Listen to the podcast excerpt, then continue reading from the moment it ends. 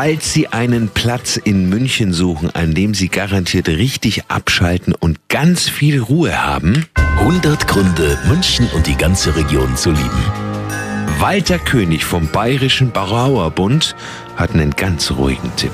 Mein Lieblingsort dafür ist der Hofgarten, ein schönes Bankel mit Blick auf den Diana-Tempel, wo man in der Mittagspause entspannen kann und einfach ein bisschen flanieren und beobachten kann. Das ist perfekt und da kommt das Münchner Lebensgefühl so richtig rüber. 100 Gründe, München und die ganze Region zu lieben. Eine Liebeserklärung an die schönste Stadt und die schönste Region der Welt.